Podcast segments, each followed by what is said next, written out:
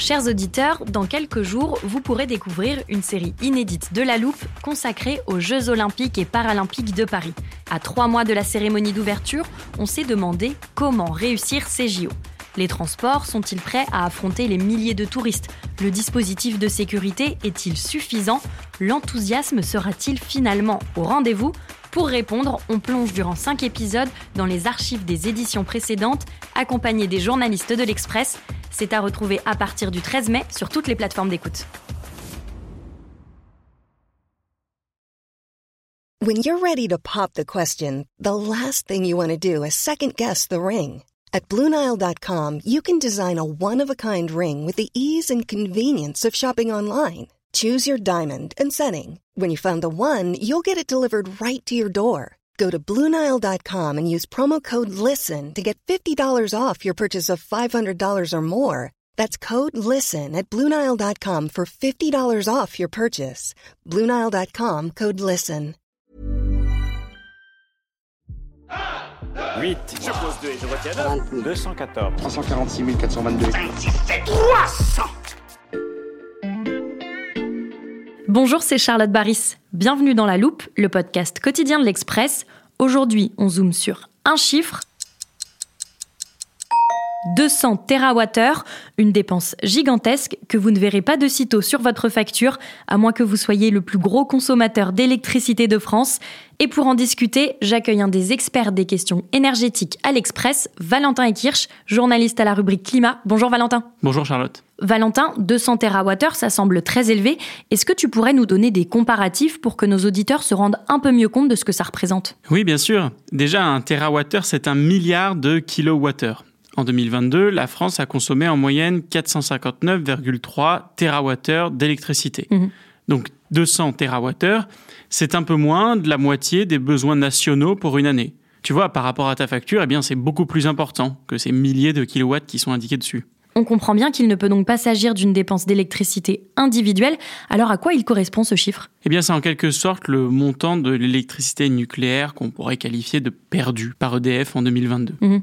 De l'électricité perdue parce que, comme tu le sais, sur le marché de l'électricité, eh bien, il faut que l'offre soit égale à la demande.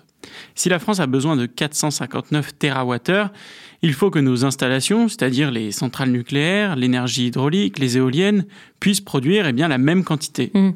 Or, d'après certains experts, notre parc nucléaire aurait la capacité d'atteindre une production de 480 TWh chaque année. Et c'est bien plus que ce qu'on constate sur le terrain.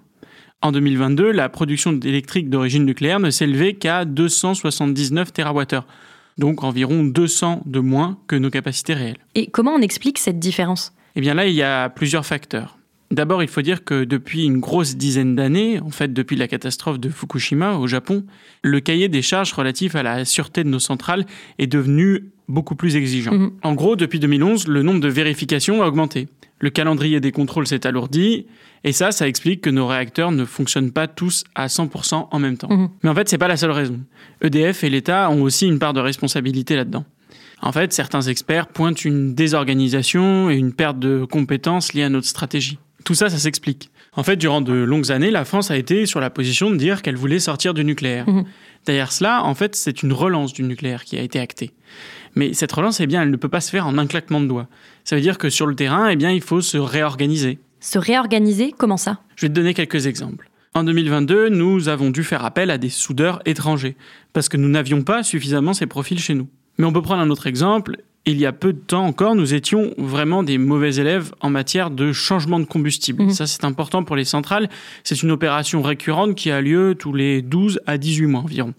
Or, en fait, on se rendait compte que ce genre d'opération, eh bien, la première phase euh, donnait systématiquement lieu à des retards.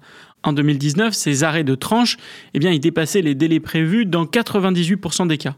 Et bien ça, ça n'arrive pas dans les autres pays. Et est-ce que DF a pris des mesures pour résoudre ce problème d'électricité perdue? Oui, ils ont mis en place un programme qui s'appelle Start 2025. Et tu vas voir, l'acronyme est, est amusant, c'est Soyons tous acteurs de la réussite des arrêts de tranche. Mhm.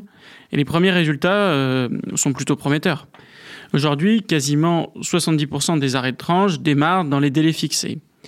Donc on s'attend à ce que la puissance euh, repasse la barre des fameux 300 TWh cette année.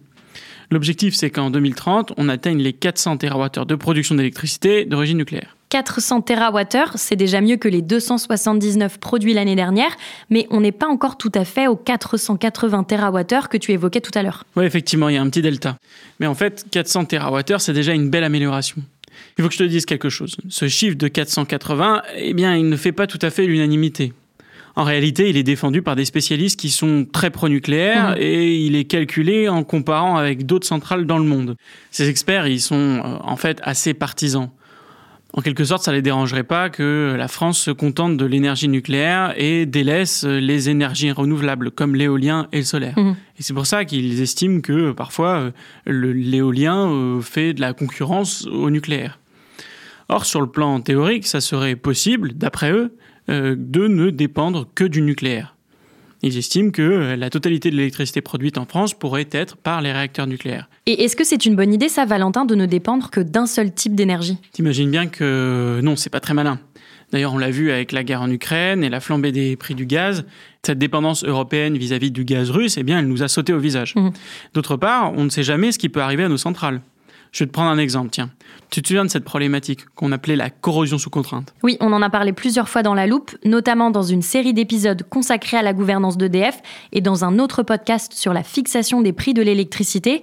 Arrête-moi si je me trompe, mais la corrosion sous contrainte, c'est le fait que certains conduits des réacteurs nucléaires se fissurent sous pression. Voilà, c'est exactement ça. Eh bien, ces dernières années, on s'est rendu compte que les derniers réacteurs qui ont été construits par EDF avaient tous ce problème de corrosion sous contrainte. Et eh bien ça, c'est évidemment, c'était un problème puisqu'on a dû tous les mettre en pause en même temps pour les réparer et les améliorer. Tout ça, ça prend énormément de temps. Ça veut dire que le programme nucléaire est retardé sur des longues années. Mmh. Imaginons que dans quelques années, un autre problème touche tous ces réacteurs pour une raison X ou Y. Là, je te le dis comme ça, on pourrait imaginer un autre euh, défaut de construction qui n'aurait euh, jamais été identifié, ou même une toute autre menace. Mmh.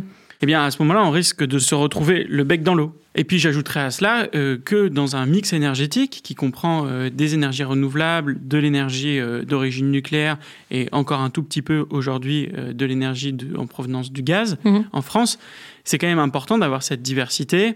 On sait que la relance de ce programme nucléaire en France, et par exemple les huit nouveaux EPR qui ont été annoncés par le président Macron, eh bien ils n'arriveront pas tout de suite. Et cette part d'énergie renouvelable que l'on doit développer en France, elle doit permettre d'absorber aussi ce retard euh, mmh. dans éventuel ou même le, tout simplement le temps que prend cette relance du programme nucléaire en France. EDF poursuit donc simultanément son développement de sources d'énergie multiples et la récupération de ces terawattheures nucléaires perdus. Merci Valentin pour ces explications. Merci Charlotte. Valentin Ekirch, journaliste à la rubrique Climat. Chers auditeurs, vous pouvez retrouver tous ces articles sur notre site l'express.fr. Pour vous abonner, il ne vous en coûtera qu'un euro les deux premiers mois. Et si notre analyse des chiffres qui font l'actualité vous plaît, n'oubliez pas de suivre La Loupe sur votre plateforme d'écoute préférée, par exemple Spotify, Apple Podcast ou Castbox. Cet épisode a été écrit par Mathias Pengili, monté et réalisé par Jules Cro. Retrouvez-nous demain pour passer un nouveau sujet à La Loupe.